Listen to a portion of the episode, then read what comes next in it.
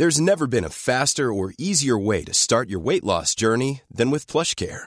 PlushCare accepts most insurance plans and gives you online access to board-certified physicians who can prescribe FDA-approved weight loss medications like Wigovi and Zepbound for those who qualify. Take charge of your health and speak with a board-certified physician about a weight loss plan that's right for you.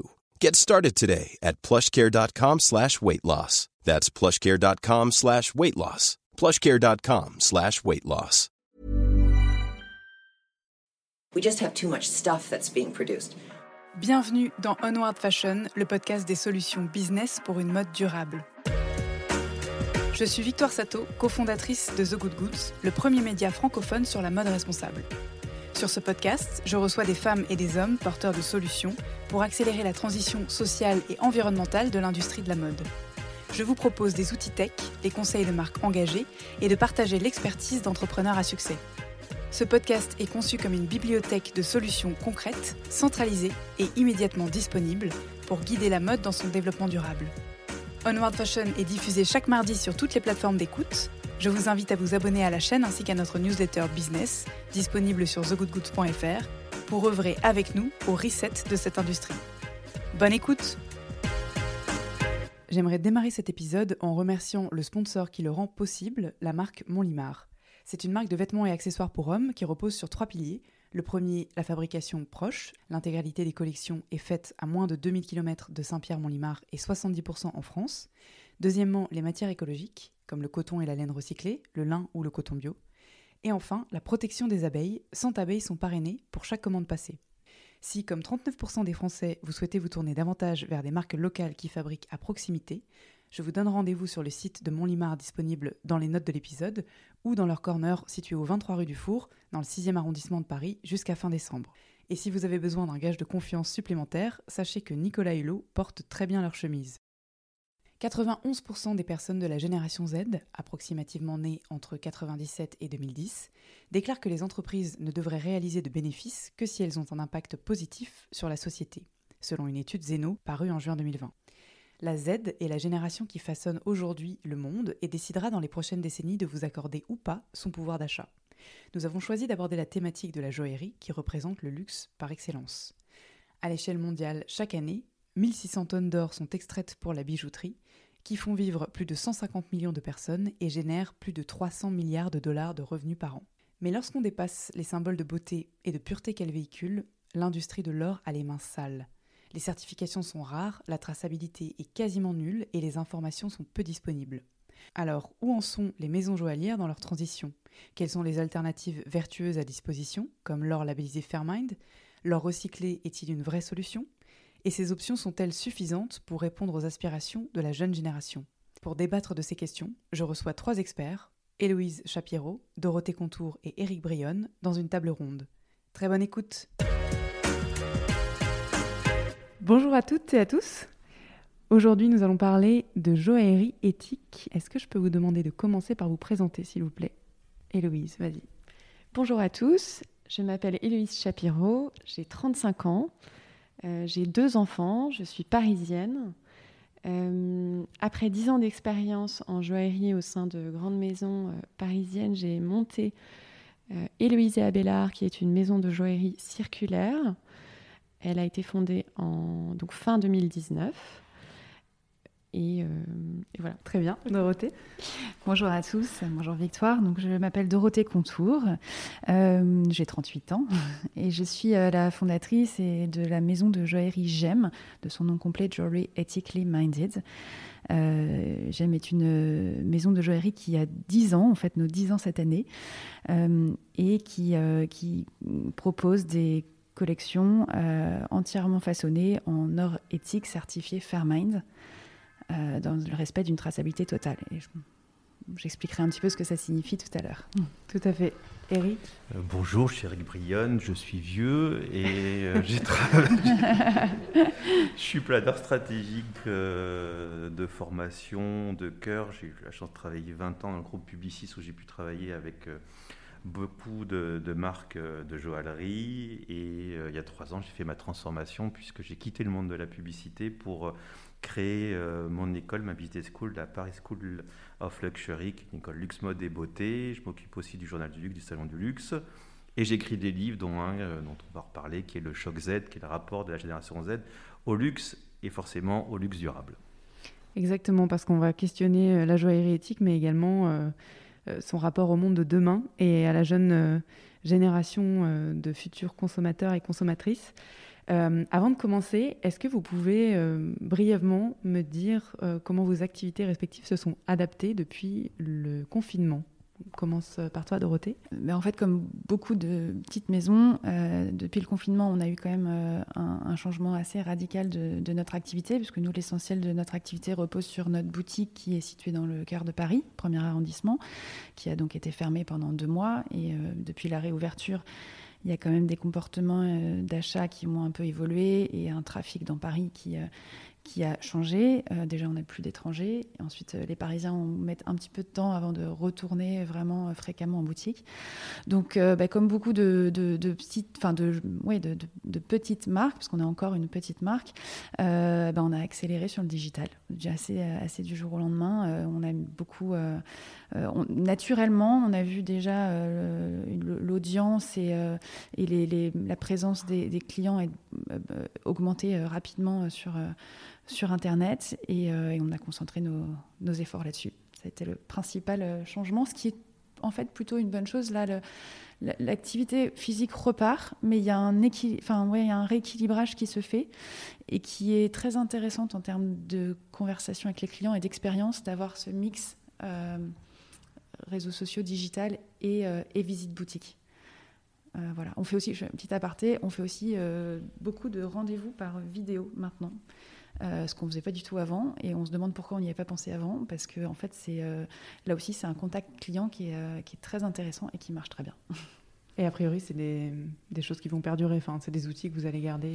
Alors, ce qui est sûr, c'est que ça change. Il faut s'adapter vite, il faut être agile, et ça change complètement le mindset donc euh, aussi de, l'équipe, euh, et que là, on réfléchit à plein de façons nouvelles de, montrer nos, collections, de parler à nos clients, de, euh, faire essayer. Enfin, on, réfléchit à plein de façons nouvelles, et je pense qu'on ne les a pas encore toutes trouvées, mais en tout cas, on est rentré dans cette dynamique de, très créative et très innovante de, bah, rebattre les cartes de notre façon de faire. Ça, c'est intéressant. Très. Hugo Challenge pour la dixième année. Eric? Nous, on a vraiment travaillé, euh, se concentrer sur la notion de résilience. On a passé une année assez, assez étrange, dans le sens où, euh, bon, en, mars, on avait 200 étudiants, c'est pas rien, mais euh, simplement, voilà, au mois de février, on avait enfin notre bâtiment, qui est un bâtiment magnifique rue Magellan, et puis trois semaines après, du coup, on apprend que ben, plus de bâtiment, puisqu'on est est en mode confinement. Euh, et, on a basculé en un week-end les 200 euh, étudiants et leurs profs, donc une centaine de profs euh, immédiatement. ça a été extrêmement difficile. En fait, on a beaucoup, beaucoup plus travaillé, dans le sens où le passage en distanciel amène un besoin d'humain encore plus fort. Donc ça veut dire que les étudiants nous interrogeaient en permanence, que ce soit sur Facebook. Donc il y, a eu une notion d'accompagnement qui était extrêmement important, une de, aussi d'observation du décrochage. Euh, donc notre obsession, c'était de créer de l'humain euh, à, travers, euh, à travers le distanciel et, et donner plus aussi. Donner plus, en moyenne, par promotion, on a donné une centaine d'heures en plus pour justement éviter euh, ces phénomènes euh, de décrochage et de renforcement pour que nos étudiants ne soient pas sur le marché du travail pour les masters mal formés. Donc euh, c'était un, gros travail.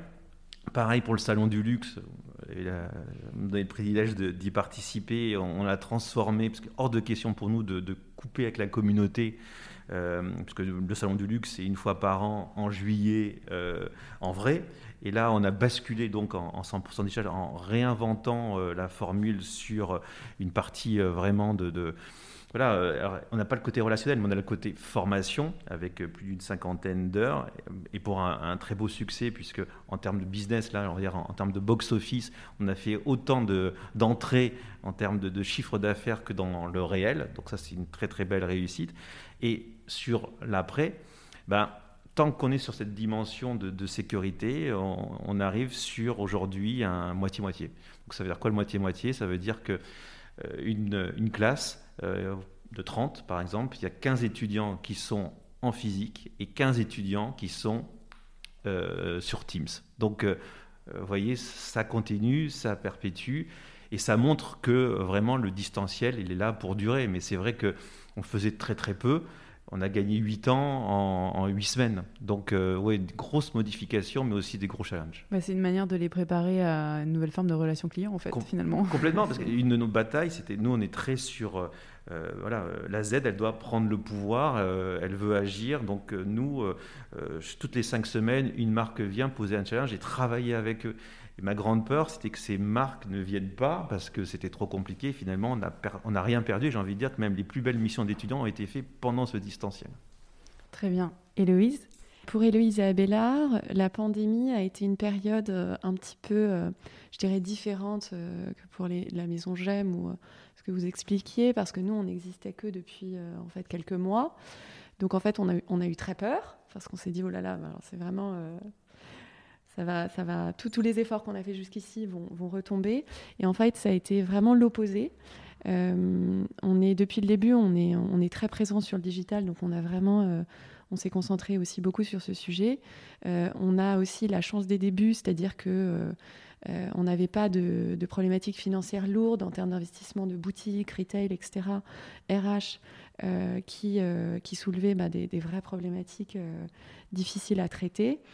Euh, donc on a beaucoup accéléré sur le digital. Ce qu'on a perdu, c'est le rendez-vous physique avec le client, euh, mais qui est vraiment revenu euh, très fortement juste, dès la période du déconfinement, avec des gens qui avaient beaucoup préparé en fait leur venue. qui étaient extrêmement bien renseignés sur la marque et, sur l'envie d'avoir justement un bijou qui soit plus responsable. Donc en fait, ça a été vraiment euh, une mise en sommeil, euh, mais pour redémarrer très fort derrière. Donc, euh, donc voilà. Et ça témoigne bien du lien décrit, enfin de la recherche de lien entre physique et, digital. Exactement. Qui fait l'objet d'ailleurs du podcast qui paraît la semaine précédente à celui-ci. D'accord. Que j'invite tout le monde à aller découvrir. alors, dans une phase d'accélération de, la prise de conscience de la fragilité du monde et, et en contexte de crise, il peut paraître futile de parler d'or, mais c'est pas futile l'or. Pendant le confinement, la production a nécessairement euh, beaucoup baissé et pourtant la demande a été euh, croissante. Les risques économiques euh, à prévoir, donc après l'épidémie, ont poussé les investisseurs à se réfugier justement dans l'or, dans sa valeur refuge. On pourrait, on pourrait commencer par l'expliquer. Je pense que c'est important pour dérouler la suite. Dorothée? Bah, Effectivement, l'or, avant d'être un métal utilisé pour façonner des bijoux, c'est avant tout euh, une monnaie. Et euh, c'est euh, la monnaie ultime dans le monde depuis, depuis des siècles. et c'est la seule monnaie qui est euh, c'est la seule, c'est une valeur refuge parce que c'est la, c'est la, seule monnaie qui a une stabilité, euh, une durabilité, enfin, un maintien de sa valeur, euh, dans lesquelles le monde a extrêmement confiance, qui est très liquide. partout vous pouvez transformer de l'or. c'est une monnaie qui est acceptée dans le monde entier. Euh, et, euh, et, qui est effectivement économiquement depuis très longtemps une valeur refuge, c'est-à-dire que euh, lorsque la confiance dans l'économie, dans certains systèmes bancaires, dans la monnaie, le système monétaire est un petit peu perturbé, les enfin, le, monde entier et les investisseurs se réfugient sur l'or. Donc on observe ça depuis très longtemps. dès qu'il y a des, crises économiques, on a le, cours de l'or qui monte.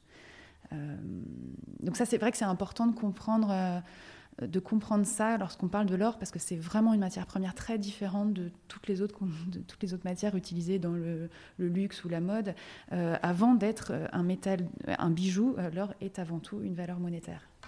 Donc ça signifie que euh, l'extraction et l'activité minière aurifère, elle est complètement, en tout cas, elle peut être indépendante de l'industrie du bijou. Elle peut exister et elle existe par elle-même. Indépendamment de l'industrie du bijou, c'est-à-dire que euh, aujourd'hui, euh, il y aurait suffisamment euh, d'or recyclé et d'or en circulation dans le monde pour satisfaire les besoins de l'industrie joaillière et bijoutière. Euh, Héloïse, tu me diras si je me trompe, ou, au moins la moitié, mais enfin, en tout cas, le, sujet, l'extraction minière de l'or n'existe pas pour répondre à une demande de l'industrie du bijou. L'extraction minière de l'or existe parce que c'est de la création de valeur. Lorsqu'on extrait de l'or, on crée de l'argent. L'or est de l'argent. Donc euh, ensuite, bah, cet or, il est vendu par les, par les, mineurs, que ce soit des grandes mines industrielles ou que ce soit des, communautés minières artisanales. Il est vendu à différents secteurs et effectivement, à 50% à peu près, il est vendu à l'industrie du bijou, les autres secteurs étant bah, l'industrie euh, bancaire et, euh, et, les composants électroniques ou autres, éléments. Mais, mais en soi, oui, pour répondre à, ta question, l'extraction minière de l'or est indépendante de la demande joaillère. Héloïse, le, souhait de développer une marque euh, de joaillerie circulaire, donc avec de l'or exclusivement recyclé, euh, il part d'où chez toi? Alors, euh, je dirais qu'il y a une dualité entre effectivement les problématiques soulevées par l'extraction aurifère et ma sensibilité personnelle, en fait, disons plus historique et traditionnelle dans la joaillerie. L'essence de la joaillerie est aussi d'être circulaire. Euh, donc je, commencerai par le premier sujet euh, pour rebondir sur ce que disait Dorothée. Euh, à date, on estime que je crois que c'est 190 000 tonnes d'or ont été déjà extraites, ce qui correspond environ à 80% des réserves mondiales, mondiales exploitables. L'or étant quasiment indestructible, comme on le sait tous, cet or existe toujours. Donc il est, il est dans des bijoux, dans des composants électroniques, dans les coffres des banques, voilà. Euh, il y a eu une, une ruée vers l'or en fait qui a eu lieu au 19e et au 20e siècle. Et en fait, on estime que euh, environ 80% euh, de, l'or actuel a été extrait depuis le début du 20e. Ce qui correspond aussi à l'extraction absolument dingue des diamants. En fait, le 20e siècle a été vraiment le, siècle de la folie, de la... Le pillage. des diamants et de l'or. Évidemment, euh, les impacts de l'extraction aurifère euh, sont euh, terribles sur, bon, d'un point de vue environnemental, écologique, sanitaire, humain. Voilà, on va enfin, voir si on, rentre dans ce détail, mais voilà, il y a du mercure, il y a du cyanure, il y a des déplacements de population, de la végétation qui est complètement anéantie. Enfin voilà, il y a énormément de sujets. En parallèle de ce constat, on, a tendance à oublier que la joaillerie, depuis le départ, depuis l'essence de la joaillerie, enfin depuis l'Antiquité, on, trouve des, matières qui sont rares et nobles, qui sont l'or et les diamants. Euh, étant donné qu'elles sont extrêmement rares, on les garde toute notre vie et on les monte et on les fait démonter par des artisans. Euh, donc on, connaît tous euh, les joyaux de la couronne, les, histoires de reines de France qui étaient entourées d'artisans et qui passaient leur temps à, à refaire des diadèmes, à démonter des bagues. voilà. Donc la joaillerie, c'est ça aussi. Et, on connaît tous, euh, enfin beaucoup de gens, toutes les petites filles du monde rêvent euh, qu'un jour euh, leur maman leur transmette leur bague. Voilà. donc moi, il y a un peu cette dualité, le fait qu'en fait, c'est vrai que la joaillerie est devenue très industrielle, qu'à côté de la joaillerie, bah, il y a un artisanat qui perdure, qui perdure difficilement avec des indépendants qui ont cette, cette habitude de la circularité et qui l'ont gardée.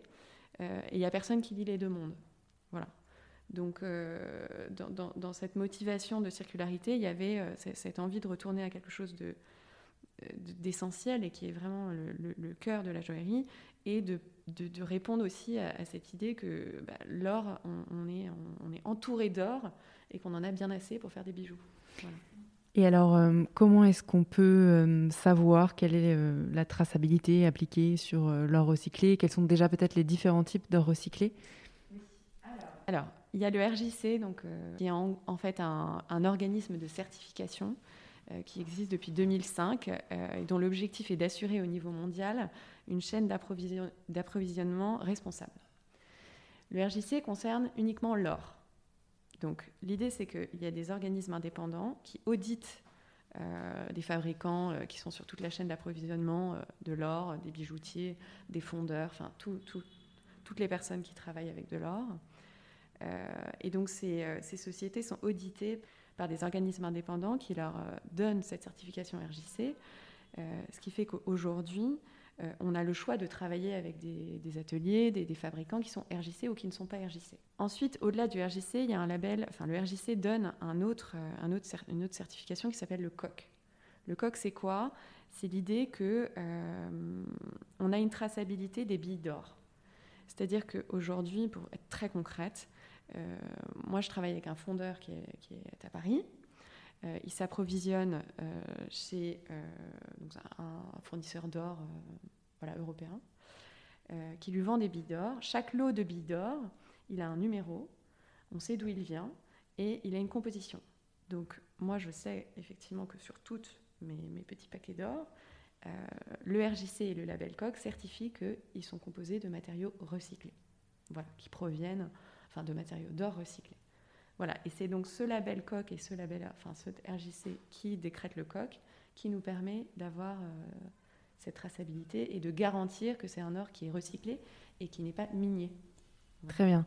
Et alors du coup, euh, pour détailler euh, les différentes origines possibles de cet or recyclé, parce qu'il y a plein de sources différentes, et c'est un petit peu ce qui fait débat aujourd'hui chez certaines maisons qui emploient ce terme de recyclé.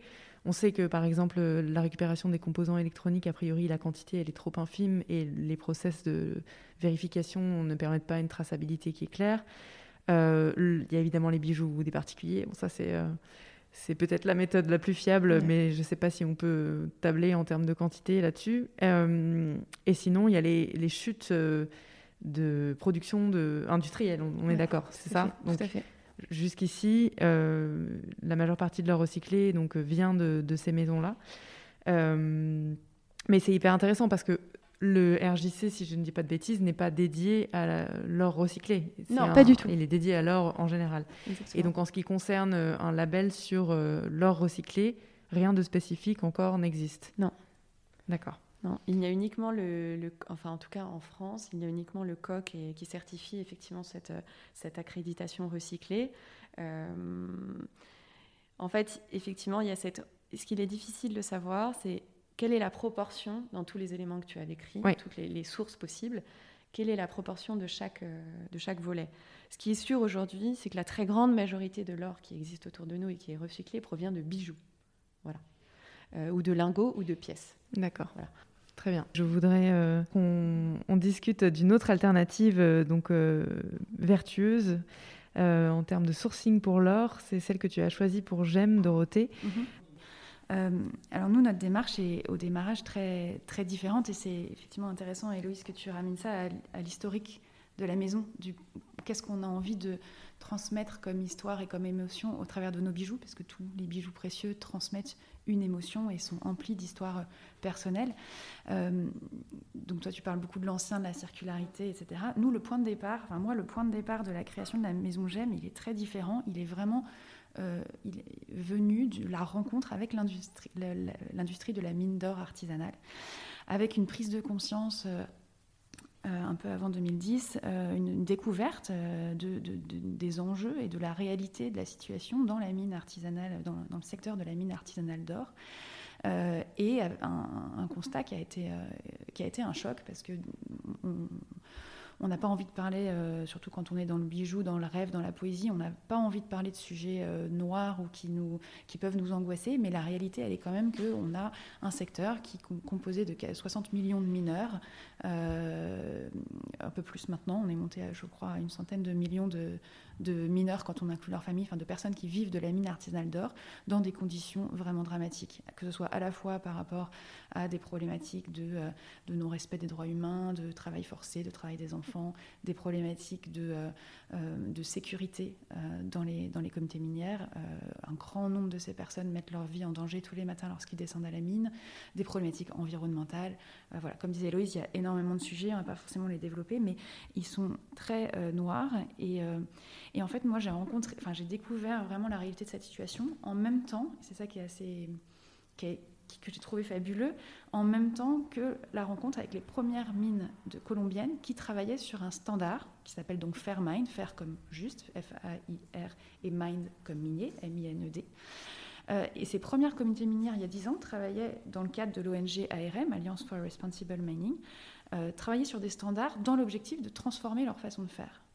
Et en fait, les solutions, elles ont émergé du terrain, elles ont émergé des populations qui sont les plus concernées et qui ont dit, nous, on a besoin d'extraire l'or, on, vit de ça, et de toute façon, je vais y revenir, mais de toute façon, l'extraction minière artisanale de l'or ne s'arrêtera pas pour la raison qu'on évoquait tout à l'heure, c'est parce que l'or, c'est de l'argent, et que encore plus dans la majorité des pays où, sont ces mines artisanales, euh, on est dans des régions pauvres et il y a, il y a ce besoin urgent. Donc l'extraction minière n'arrêtera pas. Et les populations dit, mais nous, on ne veut plus le faire dans ces conditions-là et on va travailler sur d'autres pratiques. Ça a été long, hein, là je le résume, ça a été long, ça a mis ses 10 ans de recherche, il y a énormément de travail. L'ONG ARM fait un travail extraordinaire de maintenant d'accompagnement et de transformation des mines qui rentrent dans le programme. Ce sont des programmes de, transformation qui durent en moyenne 3 ans. Euh, donc c'est des, des, sujets complexes. On ne décide pas du jour au lendemain de dire, euh, voilà, on, passe d'une extraction sale, entre guillemets, à une extraction vertueuse. Mais ça mérite d'exister et d'avoir abouti. Donc aujourd'hui, on a la possibilité, euh, grâce au standard Fairmind, euh, de soutenir une extraction minière artisanale euh, enfin, respectueuse et des populations et de l'environnement et avec un impact positif très fort, puisque ça inclut, ce sont des activités qui permettent vraiment le développement humain et économique de ces régions et de ces populations-là. Et, le point de départ de GEM, en fait, c'est ça.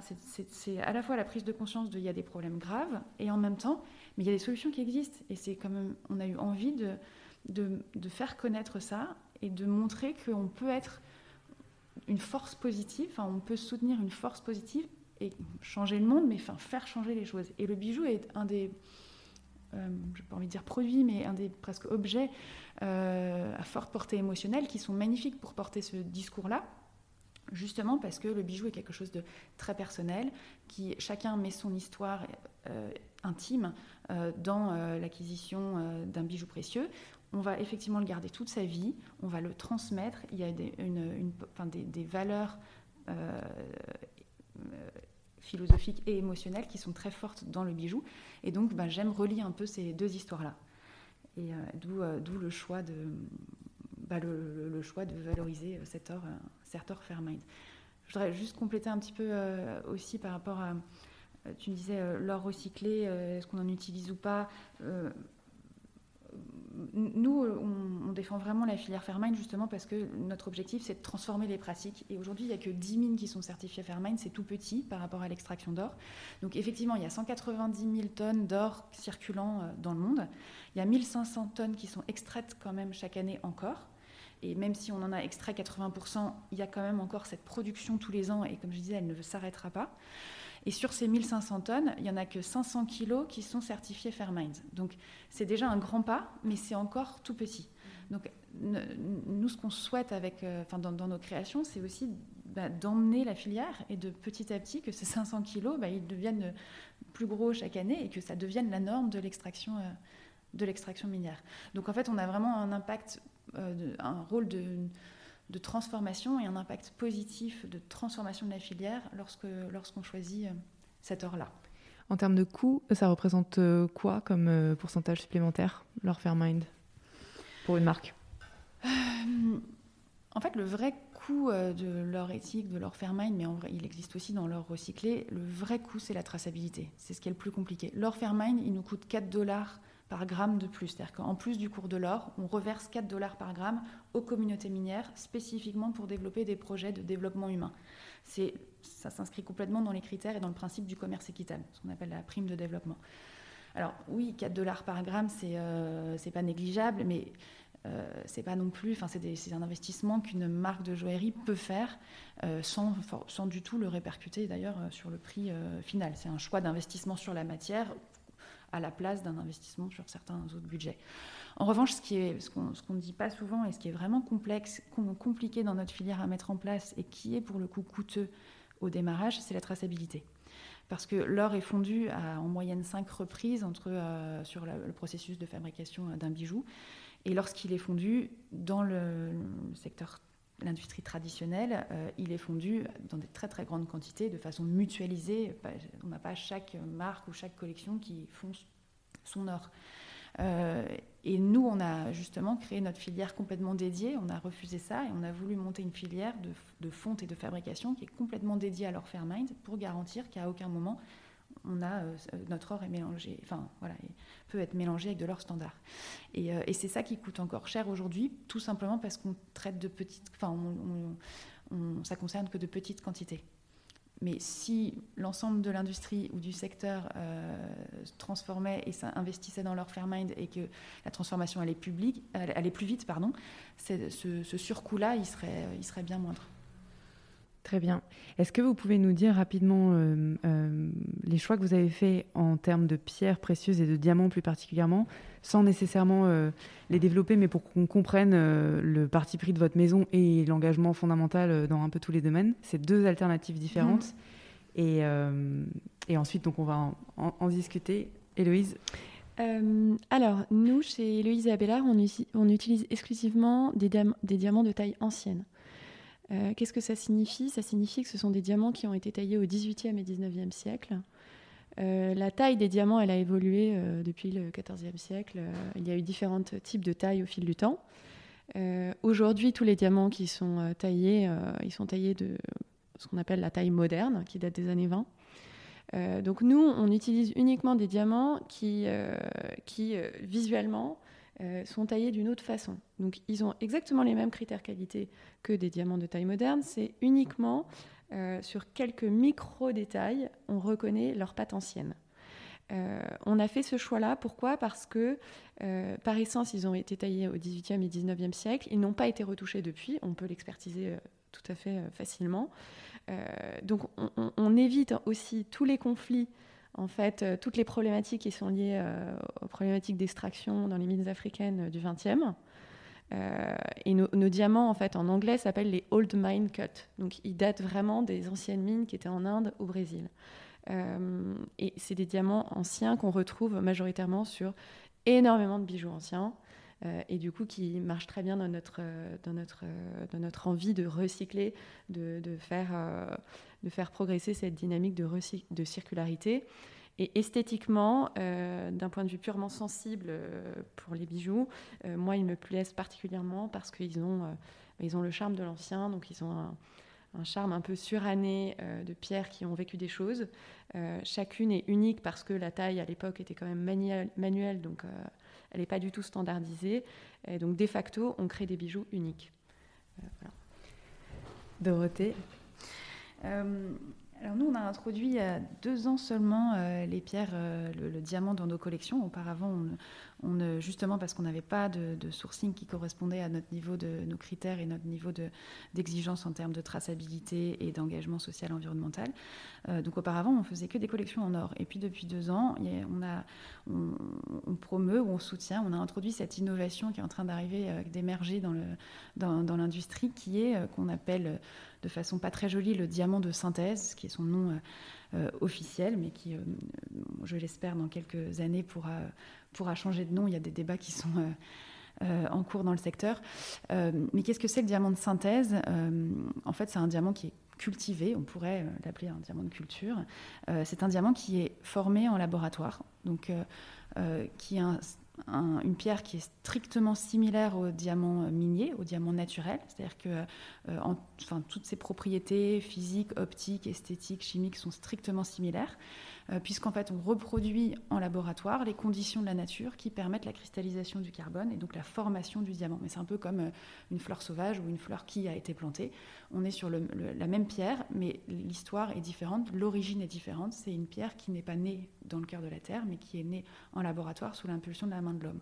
On trouve que c'est une histoire intéressante parce que ça, c'est un peu dans, notre ADN aussi de, euh, bousculer euh, les codes, de, faire, euh, de pousser les gens aussi à réfléchir, de remettre un petit peu en cause l'existant et l'établi, et de se dire, bah, il y a un peu le diamant du XXe siècle, alors Héloïse, elle est sur le diamant du XIXe siècle, il y a un peu le diamant du XXe siècle qui qu'on a envie d'un peu de laisser derrière, nous. Et, et, nous, on essaye d'inventer le diamant du 21e siècle, qui, qui est un diamant plus technologique, qui est un diamant où il y a une part plus importante de la main de l'homme, mais qui est extrêmement euh, positif parce que euh, c'est une alternative qui permet de se dire, euh, on peut admirer, même posséder une pierre qui a quand même des propriétés uniques. Hein. Si le diamant fait autant rêver, c'est pas uniquement pour son histoire d'être au cœur de la Terre, c'est aussi parce que c'est une pierre, une pierre un éclat incomparable, la plus dure qui soit.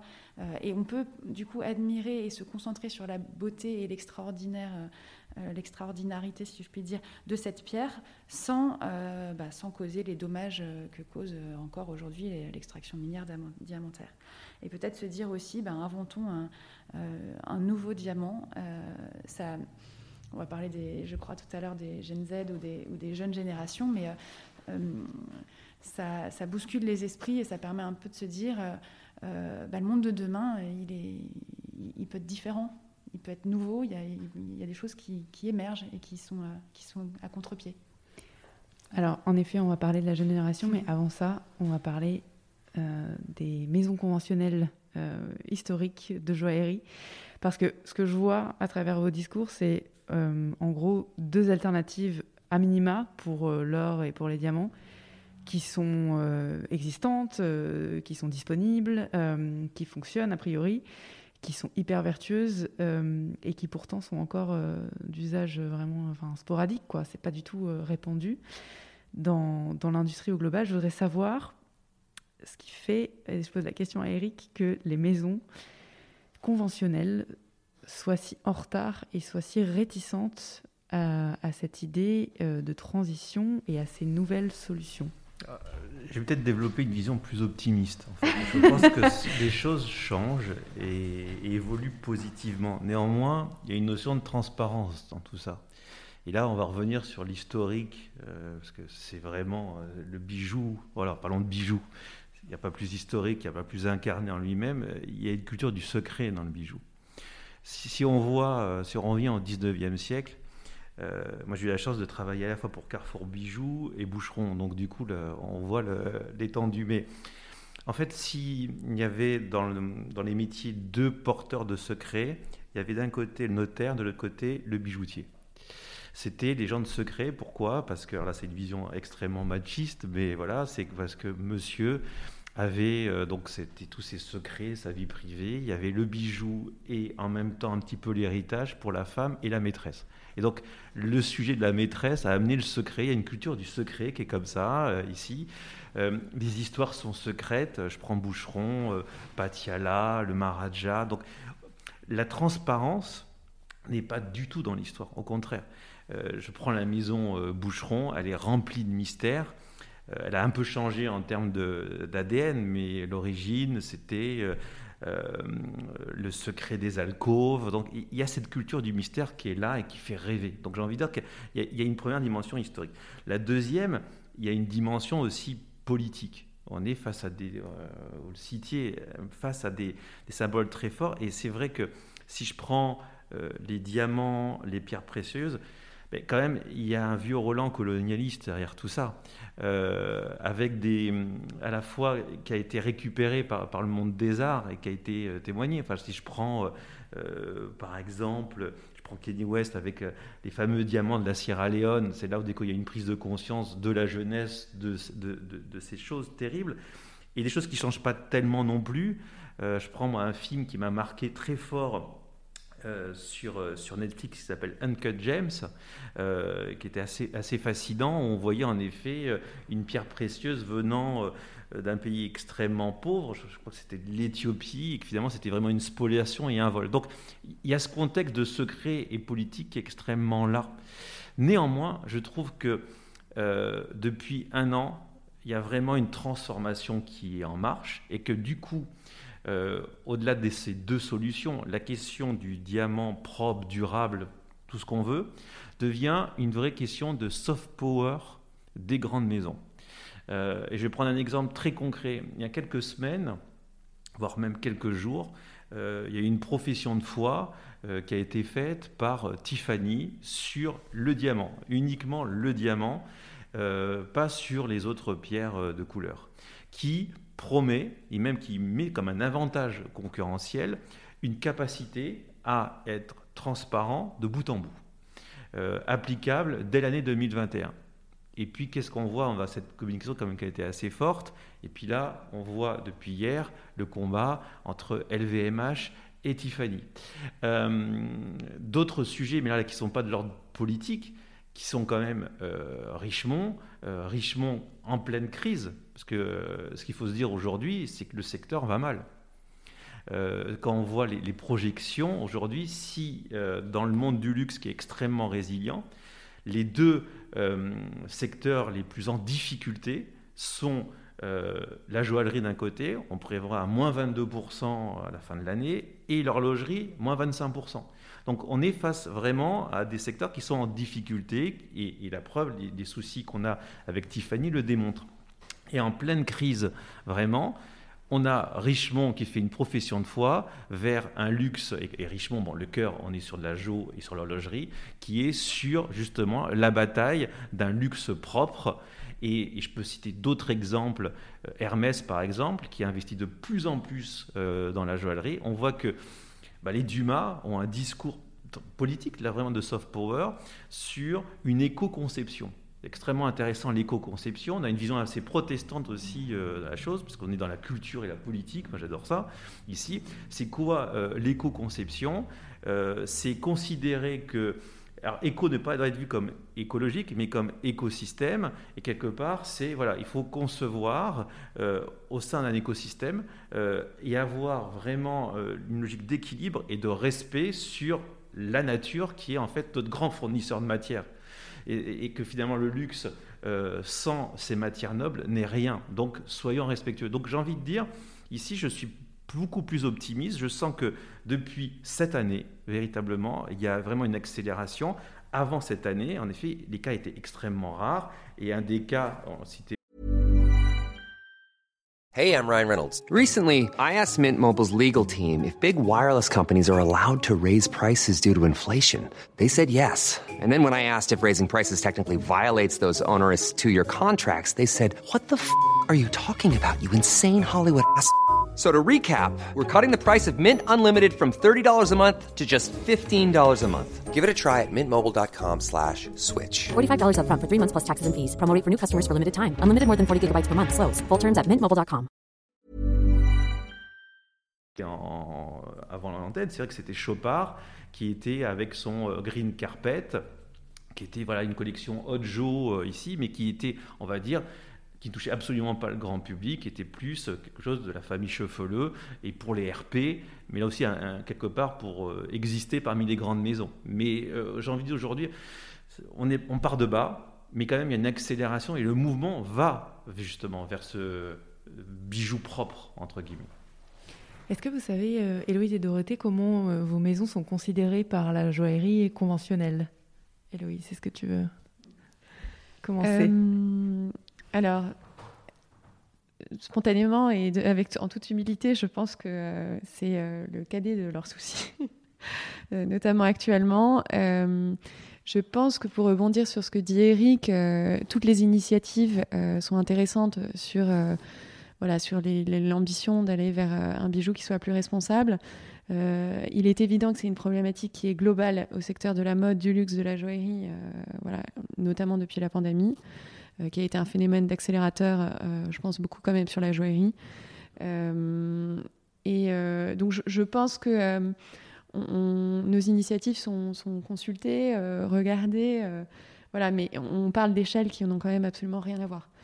Aujourd'hui, une grande maison, voilà, c'est X points de vente dans le monde, c'est des filières de fabrication qui sont internalisées, c'est voilà, on parle de volumes qui sont pas comparables. Donc on, a aussi l'avantage quand on, lance sa propre marque de mettre l'éthique au cœur de la fabrication et, forcément de... Enfin, en, tant que pilier, ça, change radicalement toute l'organisation fonctionnelle euh, de, la société. Faire le changement a posteriori, c'est le même constat que dans les, que dans les maisons de mode, c'est extrêmement compliqué. Voilà. Dorothée? Je pense que les deux, j'espère en tout cas, mais je, pense que les maisons euh, regardent de plus en plus les initiatives les alternatives et les initiatives que sont euh, le recyclé, le fairmind, la traçabilité, le, diamant de synthèse. Je, je, pense qu'elles regardent. Je pense pas que nous, enfin nos jeunes maisons, euh, les intéresse tellement. Enfin, effectivement, il y a y a un enfin, on n'est pas du tout sur les mêmes échelles et il y a, on, ne joue pas dans la même cour, on s'adresse pas non plus aux mêmes clients. On en parlait hors ligne tout à l'heure. Le, nerf de la guerre pour les grandes maisons, c'est quand même ce qui se passe en Chine. Nous, on n'est on pas du tout sur ce, sur ce volet-là. Euh, donc, euh, je pense qu'il y a de la, y a, y a de la curiosité, il y a de la bienveillance, mais euh, on on ne joue pas dans la même cour, donc je, je, pense qu'elle ne nous considère pas beaucoup. Par contre, euh, en revanche, j'espère qu'il y a un intérêt qui grandit au sein des maisons euh, pour les sujets de la traçabilité, de la transparence et d'une filière qui serait plus éthique je crois que ça bouge lentement quand même. C'est clair qu'il y a une culture du benchmark, mais il y a une culture de la consanguinité. C'est le problème. En fait, je pense que le problème de ce secteur, c'est un marketing, une communication qui s'est pas réinventé depuis euh, des dizaines d'années. Donc, leur lot est encore pire dans l'horlogerie. C'est-à-dire qu'on se compare. Donc, je suis quartier, je vais me comparer avec, on va dire, Vuitton et ainsi de suite. Donc, j'ai envie de dire que les petites maisons sont plus des phénomènes de curiosité. Mm-hmm. Néanmoins, euh, la crise aidant, euh, c'est le côté positif de cette crise, c'est que du coup, bah, la curiosité devient un peu plus forte, dans le sens où la peur aujourd'hui, c'est de se couper d'une jeune génération. On parlait d'or, mais regardez les chiffres, par exemple, de Chine. La jeunesse chinoise n'était en 2019 absolument pas intéressée par les bijoux en or. Il y avait un rejet de l'or par la jeunesse chinoise. Donc forcément, euh, quand vous avez un centre de gravité qui devient la Chine et la jeunesse, la jeunesse, on va dire de façon globale, des petites maisons pouvant peut-être parler plus facilement à cette jeune génération, on va plus l'observer parce qu'elle devient une cible stratégique. Mais culturellement, on se regarde entre nous. C'est la place Vendôme. En fait, c'est vraiment la structuration place Vendôme. On est dans un carré entre nous. Si vous êtes, par exemple, j'ai travaillé pour la maison d'Invan. L'Invan était à côté de la place Vendôme. On n'était pas la même chose. Donc il y a un côté vraiment de consanguinité mmh. qui est assez insupportable, mais qui est réel. Mais alors, je, pense que ce qui est, ce qui est intéressant de, de, mentionner également, c'est que la joaillerie et l'horlogerie sont des, euh, des, activités qui, par essence, euh, accueillent très peu de nouveaux entrants. Euh, voilà, les, maisons dont on parle, elles, existent depuis des siècles. L'or et les diamants sont des matériaux qui sont extrêmement chers. Donc, par essence, la création d'une maison de joaillerie exige des, des, moyens énormes et des risques financiers qui sont lourds. Alors effectivement, enfin, par exemple, en tout cas en ce qui concerne Héloïse et Abélard, étant donné que nous fabriquons à la commande, nous avons essayé effectivement de, contourner en fait ces problématiques de stock qui sont très lourdes. Mais, mais euh, voilà, pour répondre à la question du marché et, de est-ce qu'on nous regarde, on nous regarde aussi un peu parce que si on compare, je pense, au marché de la mode euh, et, du vêtement, euh, actuellement, il y a énormément de marques, de jeunes maisons, de jeunes marques qui se lancent sur, sur de la création responsable et euh, de l'upcycling, etc. Mais on est plus habitué à voir effectivement des gens qui arrivent, qui repartent tous les ans. Euh, la joaillerie, c'est vraiment euh, extrêmement rare. Et il y a des jeunes maisons qui ont été créées encore il y a quelques années, qui n'ont pas tenu avec le Covid. Donc on mmh. sait que c'est un marché qui est très dur, très aléatoire, et dont les enjeux financiers sont énormes. Donc il y a très peu de nouveaux entrants aussi. Alors je suis tout à fait d'accord avec ce que vous venez de dire. Néanmoins, je vois quand même euh, effectivement la multiplication de ces petites maisons. J'aime qui est là depuis 10 ans, euh, la filière euh, d'ailleurs Fermin qui grossit, ta maison Héloïse, et par ailleurs, ce que vous avez mentionné Eric qui est très important, les prévisions sont catastrophiques. On ne sait même pas à quelle sauce virale on va être mangé pour l'hiver et donc les conséquences économiques. Euh, est-ce que justement, c'est pas le moment, considérant euh, toute cette, inertie, cette consanguinité, cette, culture et cette histoire, le moment aussi pour les, maisons, si elles souhaitent survivre, d'entamer une transition qui va prendre 5 à 10 ans, mais qui euh, doit être nécessairement ah, démarrée aujourd'hui Elle est en marche, elle a démarré.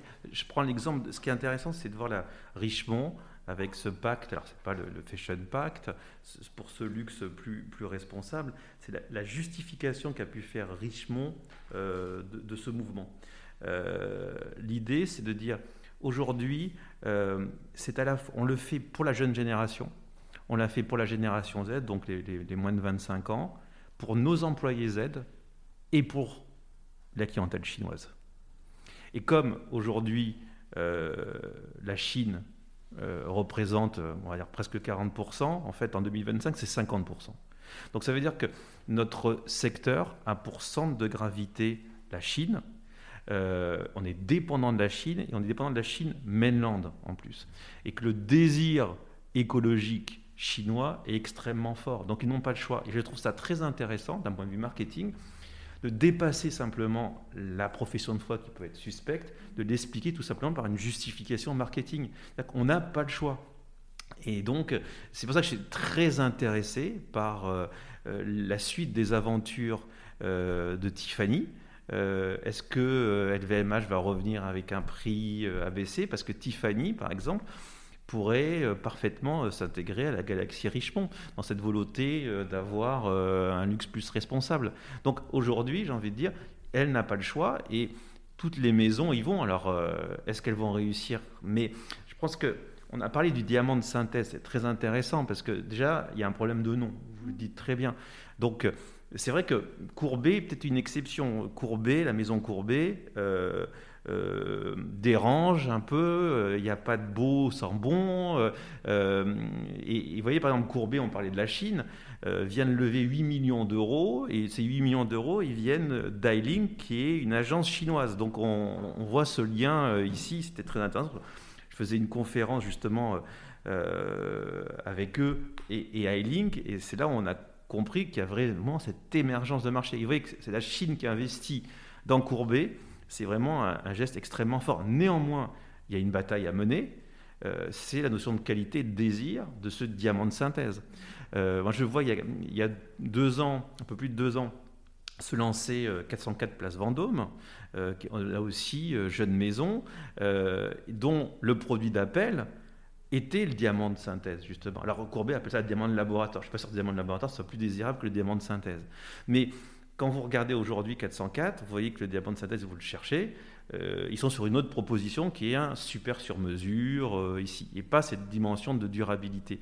Donc il y a quand même une bataille pour avoir le cœur du consommateur, pour qu'il rêve autant que ce diamant de synthèse. Et, pourtant, vous voyez, Courbet euh, l'exprime bien en disant c'est 15 000 fois moins polluant un diamant de synthèse qu'un diamant extrême. Mais aujourd'hui, quand même, dans la tête du consommateur, dans le corps du consommateur, il va falloir lui faire euh, créer du désir et de l'envie avec ce diamant qui est considéré pas comme un véritable diamant aujourd'hui. Moi, je mettrais enfin, un petit commentaire par rapport à ça, parce que ça fait maintenant deux ans qu'on propose ce diamant de synthèse et que, et que je, je, vois l'évolution, euh, sur, euh, parce que ça va quand même assez vite, sur les deux dernières années, de, de la façon dont, ce, dont, cette pierre est reçue et perçue par, en tout cas, le public que nous, on reçoit. Et il y a un vrai enjeu de, d'explication, de pédagogie, de nom aussi. Revenons une, une, seconde sur ce mot synthèse qui, au passage, je me permets de le dire, est scientifiquement faux. Il n'y a aucun phénomène de synthèse dans la fabrication de ce diamant. Euh, la synthèse, c'est euh, euh, c'est une enfin c'est un assemblage ou une synthèse de différents corps composés. Le diamant, c'est du carbone pur. Il n'y a pas de synthétisation du tout. C'est un parallèle avec les pierres de couleur de synthèse qui est fait, mais le terme est faux. Et c'est pour ça qu'il y a un débat dans le secteur aussi pour dire non seulement il n'est il est pas valorisant, mais en plus il est scientifiquement faux. Donc dans quelques années, ça changera. Aux États-Unis, on n'appelle déjà plus ça du tout un diamant de synthèse.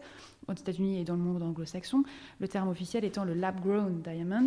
Et il y a bien cette notion de grown, de, faire pousser euh, un diamant. Voilà, je referme la parenthèse, mais donc il y a un enjeu autour du nom. Il faut quand même euh, comprendre aussi qu'il est, au niveau du, marché des acteurs historiques euh, en place, les enjeux sont, sont importants et que chacun protège un peu sa chasse gardée. Mais, mais donc il y a un enjeu au, au, niveau du nom, mais il y a surtout un enjeu de faire comprendre ce qu'est cette pierre et puis de la montrer. Lorsque vous voyez un diamant de synthèse d'un carat d'une très belle qualité, euh, l'émotion, elle est là. La pierre, elle est magnifique. De toute façon, c'est la même qu'un diamant euh, naturel. Euh, je rappelle qu'un gémologue au microscope ne verrait pas la différence, puisque ce sont les mêmes pierres. C'est l'histoire qui est différente. et moi, je vois la différence par rapport à il y a deux ans, lorsque personne en France ne connaissait ça. Et maintenant, on a quand même, ça, ça, augmente très vite. On a beaucoup, beaucoup, beaucoup de clients qui viennent nous voir pour voir ces diamants-là. Euh, et la réceptivité est complètement différente parce que ça y est, en tout cas les clients sont de plus en plus renseignés, documentés. Il y a beaucoup de choses qui euh, sont expliquées, écrites sur Internet. Euh, et les, consommateurs font vraiment l'effort aujourd'hui. Ils sont beaucoup plus curieux qu'il y a un moment. Et comme ils sont en demande de, de, un peu de preuves, ils se documentent beaucoup. Et une fois qu'on a compris comment étaient formés ces diamants-là, enfin, ce qu'il représentait euh, et quelle projection, quelle émotion, quelle valeur on pouvait mettre dedans en termes d'histoire, euh, l'intérêt, l'appétence et la séduction, elle est vraiment là. Et, je pense que ça va aller, euh, ça va s'accélérer encore plus. Mais il y, a, toujours une inertie au démarrage, il y a un peu de lenteur, le temps que les gens comprennent, mais il y a une demande qui, est en train vraiment de, s'installer. Clairement, mais la difficulté, c'est comme vous communiquez peu, mhm. les petites maisons, et c'est normal économiquement, que les plus grands plans de communication sont encore au quartier et autres, c'est qu'aujourd'hui, il faut créer du désir. Vous voyez ce que je veux dire? Puisque de la, curiosité, enfin, la curiosité, c'est bien. Mais, mais même, euh, je suis d'accord avec vous, ça va venir. En fait, il faut que le quartier les sorte et les exhibe et les mette en communication et fasse rêver. Mais c'est aussi le discours de Courbet, in fine. Mm. Le discours de Courbet dit que tout le monde va s'y mettre. Aujourd'hui, en effet, on est à l'avant-garde, mais que ce savoir-faire va se développer dans les grandes maisons. Donc il va falloir être développer un autre savoir-faire que cette, euh, que cette entre guillemets euh, synthèse. Mais aujourd'hui, il faut faire rêver avec ce diamant de laboratoire. Et même, est-ce qu'on peut faire rêver avec le mot laboratoire? Moi, c'est le, en termes de sémiologie, c'est là où. Je confirme qu'on arrive à faire rêver ah, oui, nos clients. Mais je parle en termes de sémantique, là. Je suis dans la sémantique diamant de laboratoire. on, a, euh, moins de portée que des grandes maisons, mais sur, les, sur le, public qu'on touche, on, a, on, a, on arrive vraiment à faire que vous avez un public de militants? Enfin, vous voyez ce que je veux dire qui Oui, euh, mais, pas que. Mais c'est normal, parce que vous, êtes sensible. Mhm. Et... On va parler des profils de consommateurs après. Héloïse, oui, si vous voulez ajouter quelque y avait chose. sur, sur, ce sujet, il y, a, il y, a un point, il y a le désir, la désirabilité, effectivement. Euh, il y a aussi la, la problématique de valeur.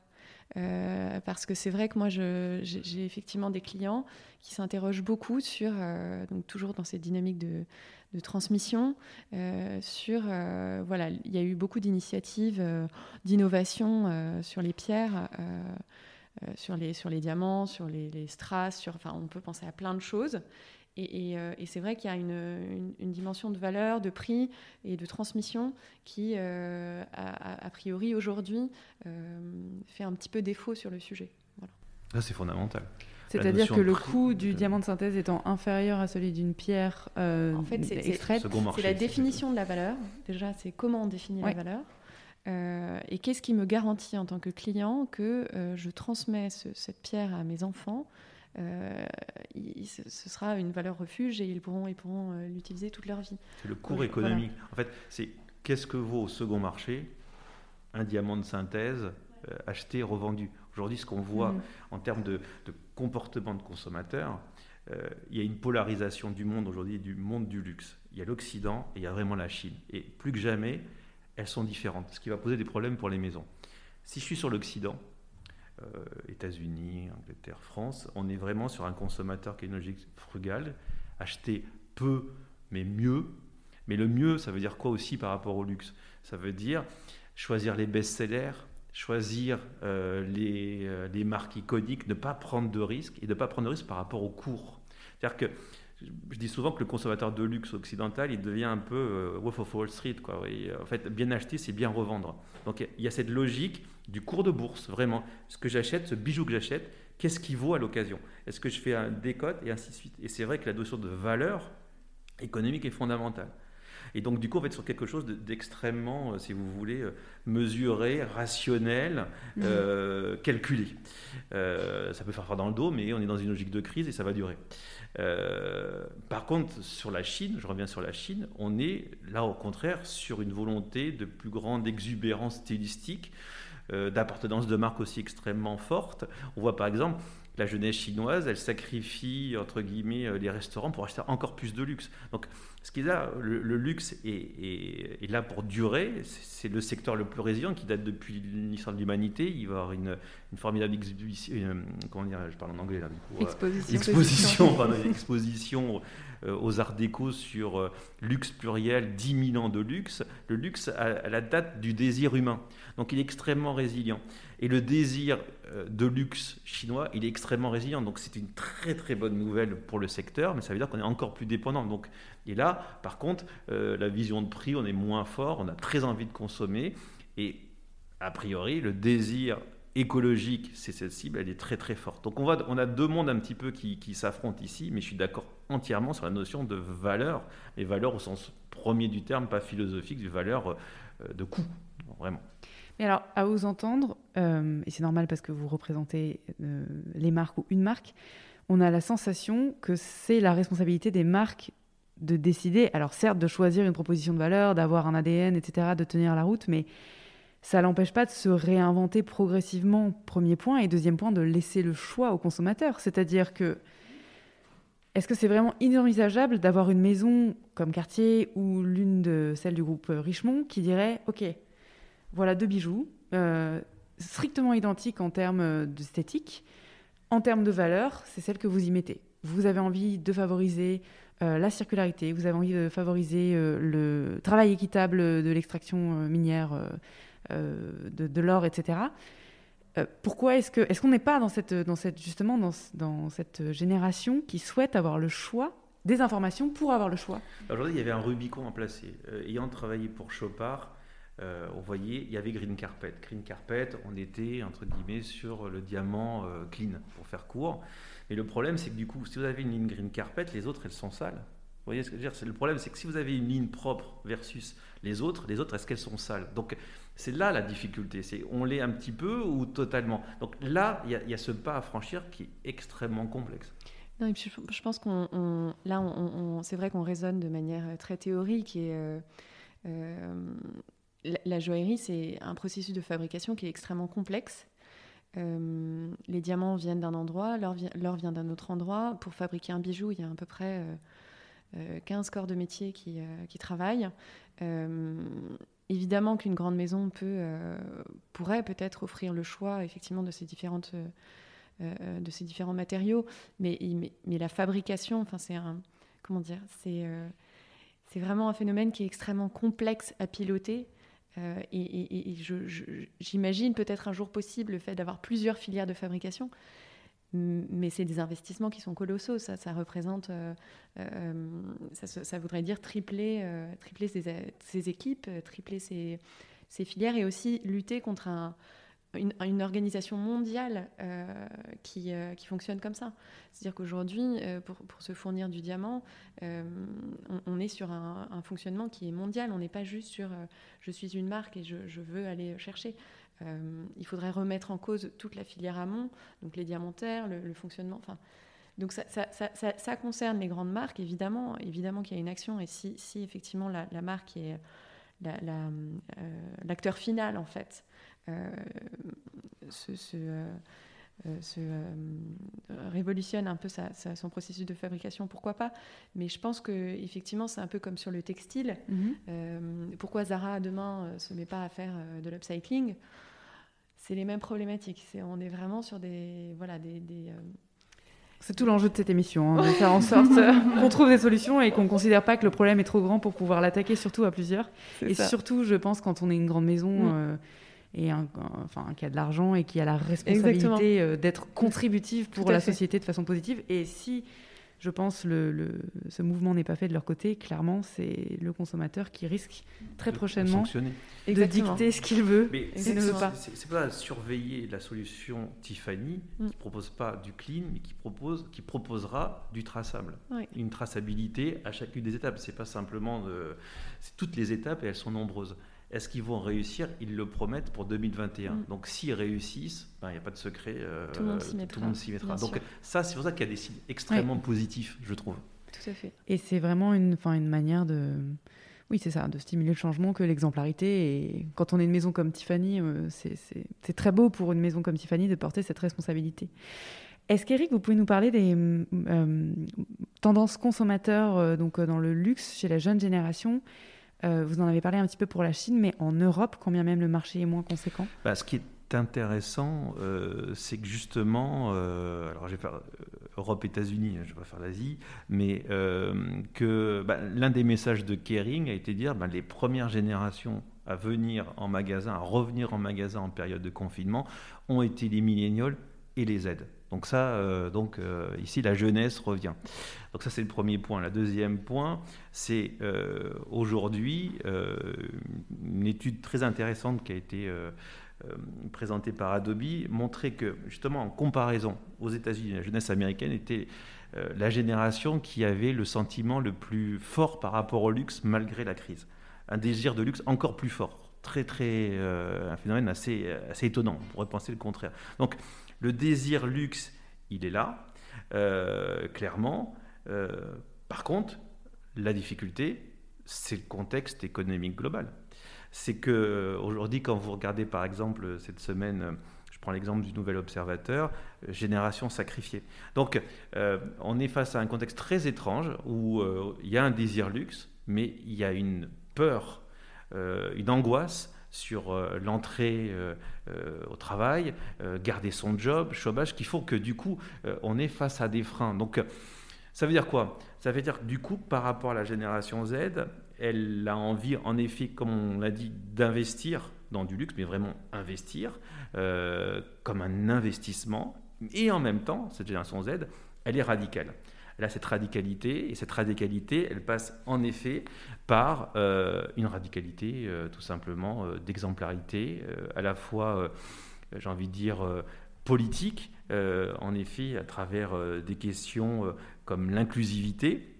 Et là, du coup, euh, c'est assez fascinant cette inclusivité parce que du coup, c'est pas simplement avoir euh, un modèle euh, dans un défilé, mais c'est de savoir si aujourd'hui au COMEX, on a des minorités qui sont représentées. Donc, cette transparence, elle touche non plus simplement la première ligne, mais vraiment l'envers du décor. Et regardez l'évolution depuis quelques semaines du discours de Virgil Abloh euh, au début, il était avec euh, Vuitton, euh, il parlait un petit peu de ses racines africaines. Maintenant, les dernières, c'est devient l'ambassadeur véritablement d'un mouvement qui est en marche. Et bien sûr, la deuxième dimension, c'est une radicalité sur la question écologique, mais une radicalité qui s'exprime du coup par des, par des phénomènes qui sont vraiment très très marquants, qui vont jusqu'à en effet de la déconsommation pure jusqu'à, euh, par exemple, le refus de se reproduire. Parce que si on fait des enfants, euh, on détruit la planète. Donc on voit cette radicalité-là. Donc ça veut dire quoi pour le luxe? C'est-à-dire que finalement, une marque qui ne serait pas à l'unisson de ses valeurs progressistes serait une marque qui serait non pas simplement non consommée, mais elle serait attaquée. Parce qu'on est face à une génération qui est vraiment dans, euh, dans le choc d'indignation. C'est-à-dire que finalement, euh, l'indignation, euh, est là, et euh, plus je m'indigne, plus je suis influent. Mais en même temps, tout n'est pas rose, il y a des contradictions extrêmement fortes. C'est certainement la génération la plus, la plus écologique, mais en même temps, c'est la plus polluante. Parce que quand on voit les comportements, ne serait-ce que digitaux et autres, on voit que la pollution est là et le recyclage la Z, elle est loin d'être réussie.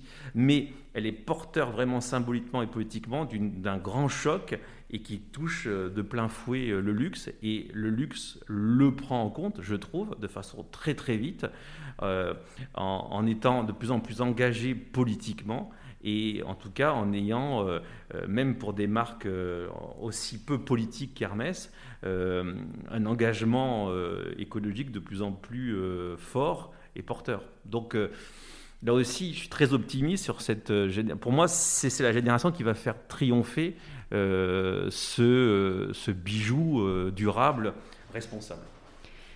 Comment est-ce qu'on fait d'ailleurs en pratique? Je m'adresse donc à Dorothée et Louise pour faire passer justement des messages sérieux, voire graves, ou bien rébarbatifs en ce qui concerne l'écologie, euh, quand on vend euh, un objet de luxe, un objet plaisir, un objet qui est censé apporter de la joie et de la poésie. Mmh. Mais on ne fait pas passer des messages euh, rébarbatifs ou, noirs justement en, parce qu'on fait à l'inverse, on, fait, on, porte des messages très positifs, d'espoir, d'optimisme, parce qu'on est dans la proposition de, solutions, d'alternatives. Nous, tout notre discours, il n'est pas de pointer, je l'ai un petit peu fait tout à l'heure, parce que là, dans cette émission, mais notre, discours n'est pas de pointer tout ce qui va mal euh, dans le monde. Notre, discours, il est de regarder, on peut faire les choses différemment et regarder l'impact positif que ça a. Et lorsque, ça nous arrive rarement, mais lorsque on montre euh, euh, des témoignages, enfin des photos ou, lorsqu'on montre des témoignages de mineurs à nos clients, euh, c'est pas les mineurs qui vivent mal, c'est ceux dont on a transformé mhm. euh, la vie et qui présentent des, des, enfin, qui sont extrêmement euh, euh, heureux que cette transformation soit à l'œuvre. Donc en fait, le message quand même sérieux quand on parle des engagements. Comment on fait? Ben, On en parle de façon extrêmement positive et en montrant de la joie, de l'espoir et en rendant aussi notre public acteur je parle de public, c'est pas que les clients, mais les gens qui ont envie d'écouter ou de rentrer dans l'histoire de GEM, de la façon dont on fait les choses, on les rend acteurs en leur disant ben, Parlez-en lorsque vous portez un bijou euh, qui porte ces valeurs-là. Euh, c'est aussi, c'est un peu des totems, sont un peu des totems. C'est aussi une façon d'exprimer un ralliement à un mouvement dont on vient de parler, qui est vraiment euh, à l'œuvre. Et ça, ça crée de la fierté, ça crée de la joie, ça crée du sens auprès de, nos clients aussi, qui sont des, des, dynamiques extrêmement positives et pas du tout dans le, dans le, dans le, dans le difficile à entendre ou dans le rébarbatif. Euh, et puis l'autre, dimension, euh, et nous on met un point d'honneur à ça depuis la création de GEM, c'est aussi ce qui nous fait vibrer, c'est d'arriver à, parler de tout ça, donc de façon positive, je viens de le dire, mais aussi de façon artistique, esthétique, poétique, et de créer, de, de, mêler ces deux mondes qui étaient assez antagonistes euh, il y a quelques années, mais c'est en train de changer. C'est sûr que nous, en 2010, quand on a lancé la première collection en or éthique euh, J'aime, on, avait mis le, mot joaillerie à côté de éthique, on avait mis le mot éventuellement luxe à côté de développement durable. C'est des choses qu'on entend tous les jours aujourd'hui, mais qui il y a dix ans étaient mais complètement euh, inaudible par, euh, par le public. mais qu'est-ce que, enfin, on mélange des univers qui n'ont absolument rien à voir, et ça créait même, c'était un peu repoussoir au début. Ça, ça a complètement, euh, complètement changé. Et nous, on a, enfin, je pense que la façon d'œuvrer pour ça, c'est de, c'est d'assumer. ouais, un certain militantisme, mais d'assumer ses actions, ses engagements, de le dire. Il ne s'agit pas juste de défendre la filière Fairmind et de ne pas en parler, par exemple, de le dire, mais euh, en étant aussi très créatif dans la façon dont on le montre et dont on en parle, et en montrant que on peut être très contemporain, puisque c'est notre, c'est notre ADN, on est plus dans le, dans, le contemporain que dans le, que dans le vintage. On peut être très contemporain, très créatif, très poétique et très artistique, tout en parlant de ces sujets-là. Et ça, ça a été le grand défi, et qui est en train vraiment de, euh, je ne parle pas que du bijou, mais de façon générale, qui est en train de réussir, je trouve. Euh, on, peut regarder aussi ce qui se passe dans le, dans le monde de l'art. Les thématiques euh, engagées écologiques sont extrêmement euh, présentes. Mm, mm. voilà. Tout à fait. Héloïse? Alors moi, je rejoins tout à fait Dorothée sur l'aspect très positif, très positif du sujet. je pense que la joaillerie, par essence, doit faire rêver. L'objectif de notre maison, c'est d'être désirable et responsable. et effectivement, d'allier les deux sujets.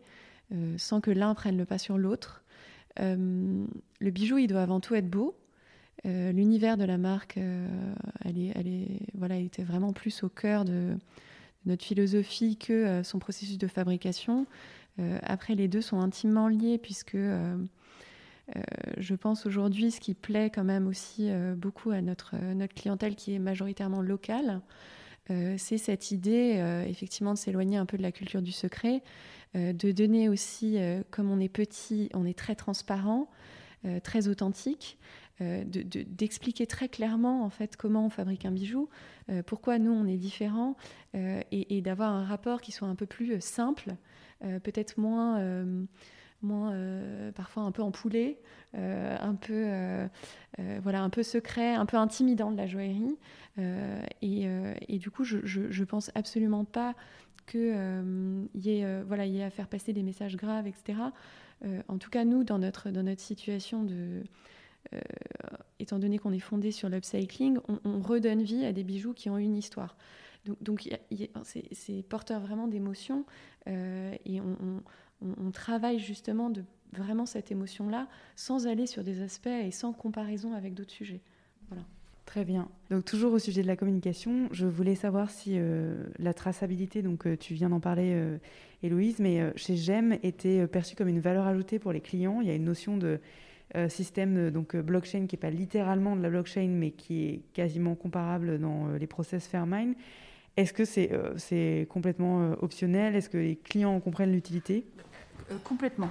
Complètement, c'est même quelque chose qui est très important pour, pour bah, pour nous en termes d'engagement, mais pour nos clients, euh, justement parce que euh, pour toute l'émotion et l'histoire qu'on met dans le bijou et pour la projection personnelle qu'on met dans le bijou. En fait, il s'agit pour nos clients, il ne s'agit pas juste euh, de savoir que telle maison ou que telle marque soutient, par exemple, la filière Fairmind et achète son or chez Fairmind. Là, l'impact positif, il est là. Mais c'est pas suffisant. Ce qu'ils veulent, c'est mon bijou, celui que je porte au doigt.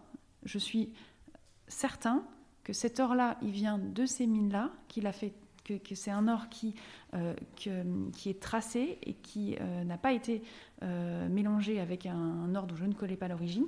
Et c'est uniquement dans la symbolique, c'est une perception, enfin c'est dans la tête, mais c'est extrêmement important parce que les gens mettent beaucoup d'eux-mêmes et de personnel dans leurs bijoux. Il ne s'agit pas juste de soutenir une démarche, comme on peut soutenir une association ou une ONG.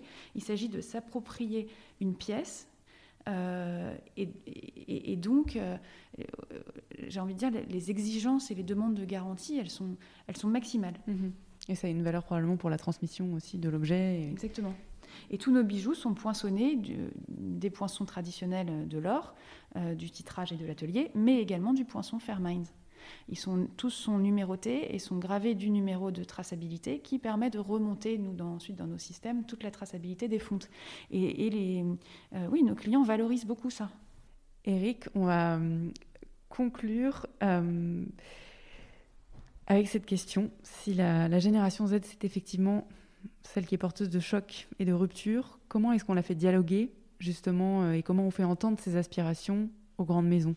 Déjà, enfin, je pense qu'il y a un mot qui a été euh, très important, c'est comprendre que pour cette génération, mais même j'ai envie de dire au-delà, millénial compris, l'objet de luxe, ça devient, et c'est très original, le totem d'engagement. C'est-à-dire qu'un objet de luxe devient le symbole de euh, nos engagements politiques et autres. Donc ça veut dire quoi? Ça veut dire qu'il ne faut pas avoir peur de la gravité. C'est vrai que le monde de la joaillerie, c'est, euh, je vais caricaturer, des faits dans un jardin magique. Bon, là, je suis très euh, ici. C'est beau, c'est du rouge et ainsi de suite. La il ne faut pas avoir peur de la gravité. Parce que, le, parce que la situation est grave et que quelque part, quand on voit aujourd'hui euh, les objets de luxe qui marchent, qui marquent, les défilés qui marquent, ils n'ont pas peur de la gravité et. Donc, je rêve d'un monde de la joaillerie qui accepte cette gravité et qui la transcende. Parce que je pense que il euh, n'y a rien de pire qu'un bijou qui n'envoie pas de message. Au-delà de l'émotion, aujourd'hui, on veut un message. Donc la Gen Z aussi bien veut des objets totémiques qui révèlent, en plus qu'on a des masques, qui on est et, nos engagements. Alors est-ce que ça va durer, ça va dépasser les élections euh, américaines ou autres? Je le pense. Donc cet objet totémique, ne pas avoir peur de la gravité, savoir la sublimer, que le grave est beau, et de toute façon du nord euh, sort la lumière. Ça, c'est, le premier point. Le deuxième point, comment la, se faire entendre? Eh ben, La faire travailler, lui donner du pouvoir. Euh, déjà, euh, elle veut des jobs, donc ici. Alors, euh, Alors, il y a une façon, on va dire, qui plaît ou qui plaît pas. on voit que les grandes familles dans le monde du luxe donnent de plus en plus tôt les rênes des maisons à leurs enfants. Enfin, quand on voit la famille Arnaud, euh, en effet, ils sont de plus en plus jeunes, mais Tagoyer, il a 25 ans hein, ici, et, sa vision euh, business, elle est extrêmement intéressante, puisque justement, il veut casser un petit peu les logiques, il veut faire cohabiter euh, deux cultures, une culture traditionnelle tag avec une culture plus de start-up digitale. Donc déjà, vous voyez, quand, on met entre guillemets, un jeune au pouvoir, ça change, ça bouge. Ce que veulent les aides, c'est qu'on les entende, qu'ils propose des solutions et que ces solutions soient mises en action. Et nous, c'est toute la philosophie de l'école. Euh, on a euh, créé euh, des, des, Creative Week, donc des semaines créatives où une marque vient, dans quelques semaines, on va voir Courbet qui va venir déposer un sujet. Et ce qui est assez remarquable, c'est en effet le sujet, notre promotion travaille à fond coaché, des solutions. Et les solutions qu'apportent nos étudiants, mais j'ai envie de dire c'est la Gen Z tout simplement, sont extrêmement perturbants. Parce que le sujet est toujours le même, c'est comment créer du lien avec la Z. Mais simplement, si c'est de perturber le temps d'une présentation, ça ne sert à rien. Moi, je reviens sur une présentation qui a été faite par euh, une équipe de nos étudiants. La marque venait pour avoir des insights, en fait, tout simplement. Et elle est partie avec un purpose, avec des questions qu'elle ne se posait pas. Donc j'ai envie de dire, c'est donner la parole, mais la parole, ça ne suffit pas. On est face à une génération de l'action. Il ne faut pas raconter euh, des billes. C'est leur donner ce pouvoir-là. Mais ça va être une vraie bataille. Certes, finalement, ok, euh, une maison veut parler aux aides, ben, il faut donner le pouvoir aux aides. Euh, dans le respect bien sûr des traditions et ainsi de suite, ça passe par du pouvoir, du pouvoir, du pouvoir. Décentralisation du pouvoir. Mais, de toute façon, la décentralisation, c'est un sujet clé, parce qu'aujourd'hui, face à un monde aussi, euh, euh, aussi complexe euh, ici, si on n'a pas cette agilité, si on n'a pas cette décentralisation, ce qui n'est pas du tout la culture du luxe, qui est un système pyramidal, on meurt. Et je pense que justement, cette période, elle est extrêmement propice des maisons, c'est finalement celle qui résiste le mieux c'est celles qui ont été le plus décentralisées. Mais quelque part, euh, quand on travaille sur des grandes maisons et ainsi de suite, on voit qu'ils euh, avaient déjà euh, intégré le choc Covid dès fin janvier. Moi, je vois, j'avais des clients qui m'avaient commandé des grandes présentations, ainsi de suite. dix jours après, c'était stoppé parce que c'était, on est en économie, parce que la Chine nous envoie des signaux extrêmement forts en disant attention, ça va péter. Donc, quelque part, cette décentralisation, elle est déjà en marche. Donc, c'est pour ça que je suis très on va dire, optimiste par rapport à la situation parce que Covid a accéléré ces mouvements-là et on comprend que le monde est différent. Ce n'est pas un monde magique d'avant-après, mais d'une accélération redoutable de ce qui était déjà. Cette façon, on les prend en considération ou on meurt. Alors, je propose à Héloïse, sur ces, paroles riches et après cette, heure d'entretien, euh, de conclure sur justement euh, ce qu'on transmet à la génération d'après, puisque euh, un des mantras de la maison, Héloïse Hébert, et de l'or en général, rien ne se perd et tout se transmet. Alors, j'ai vu, j'ai vu en effet cette question euh, en amont du podcast. et je me suis dit qu'elle était particulièrement pertinente. Je veux bien qu'on euh, finisse sur décentralisation du pouvoir, mais je trouve ça un peu moins poétique dans la thématique du jour. Euh, non, mais c'est vrai qu'on euh, on en a parlé au début du podcast. Euh, le bijou est par essence une valeur refuge et, qui, a, voilà, qui est une valeur de talisman, une valeur de transmission, une valeur de protection, enfin, et, aussi qui incarne la femme. Et aujourd'hui, on n'a pas du tout parlé, mais c'est vrai qu'il y a des. A aussi avec tout ça toutes les problématiques et tous les sujets autour de la féminité, du féminisme, de la place de la femme dans la société, etc. Et, je pense en effet que le bijou incarne dans des périodes difficiles, euh, historiques, enfin voilà, tout ce qu'on a pu connaître dans le monde, euh, cette, valeur de réassurance à laquelle on peut s'accrocher. Euh, et, voilà, du coup, pour moi, rien ne se perd, tout se transmet, en tout cas dans mon métier qui est le bijou. je suis ravie de me dire que j'essaye je, à, à, ma petite échelle de fabriquer de la valeur qui, les générations pour les générations suivantes aura toujours de la valeur. Et, ce côté un peu immuable de ces matériaux-là, qu'on a aussi beaucoup eu tendance à considérer comme des accessoires et à des choses euh, très éphémères. Voilà. Donc on va transmettre des bijoux, on va continuer à en transmettre. Et, euh, ça, c'est une jolie histoire qui continue en tout cas. Avec de nouvelles valeurs, on espère. Voilà. Merci beaucoup à tous les trois. Merci Victoire. Merci pour votre écoute. Si vous êtes encore là, c'est peut-être que vous avez apprécié cet épisode. La meilleure façon de nous le faire savoir, c'est de partager ce podcast sur vos réseaux, par email ou de bouche à oreille, de laisser sur iTunes un commentaire 5 étoiles et de vous abonner à la chaîne sur la plateforme d'écoute de votre choix.